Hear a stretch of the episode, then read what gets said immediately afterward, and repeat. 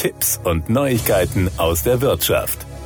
Es gibt Dinge, über die will man meistens nicht nachdenken. Dazu gehören auch Todesfälle in der Familie. Doch gerade dann ist einiges zu beachten. Von Behörden über Banken bis Versicherungen, im Todesfall müssen Angehörige diverse Unterlagen bei den unterschiedlichsten Institutionen vorlegen. Stirbt ein Familienmitglied, müssen Angehörige den Todesfall schnellstmöglich bei den jeweiligen Versicherungen melden, insbesondere bei denen mit Todesfallleistung. Wichtig zu wissen ist außerdem, dass nicht alle Versicherungen Versicherungsverträge mit dem Todesfall enden. Es gibt auch solche, die fortgeführt werden können oder automatisch auf die Erben übergehen, sagt man beim Bund der Versicherten BDV.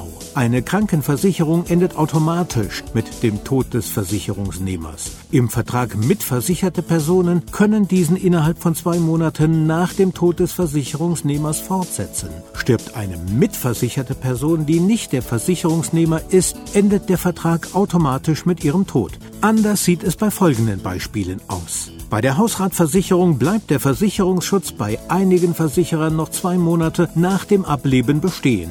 Auf diese Weise wird den Erben eine Übergangszeit für die Auflösung des Hausstandes gewährt. Übernehmen Erben die Wohnung, werden sie neuer Versicherungsnehmer. Bei der Familienhaftpflichtversicherung besteht der Versicherungsschutz bis zur nächsten Beitragsfälligkeit. Wird die Prämie dann vom überlebenden Ehegatten weitergezahlt, wird dieser auch automatisch neuer Versicherungsnehmer. Die Wohngebäudeversicherung geht automatisch auf die Erben des Hauses über. Es entsteht kein außerordentliches Kündigungsrecht. Die Erben können in aller Regel mit drei Monatsfrist mit Ablauf des Versicherungsjahres kündigen.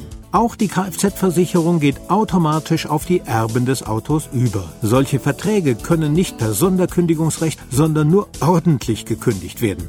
Eine Ausnahme, der Erbe verkauft den Wagen. Dann geht der Vertrag auf den Erwerber über, der wiederum berechtigt ist, den Vertrag innerhalb eines Monats nach dem Erwerb zu kündigen. Wusste er nichts vom Bestehen des Vertrages, beginnt die Kündigungsfrist erst ab Kenntnis. Der Erwerber darf dann bestimmen, ob der Vertrag mit sofortiger Wirkung oder spätestens zum Ablauf des Vertrages endet. Bei einem Todesfall fällt es schwer, sich unverzüglich um Formalitäten zu kümmern. Doch eine schnelle Reaktion ist sehr wichtig, damit Versicherer die Leistungen nicht verweigern, sagt man beim BDV.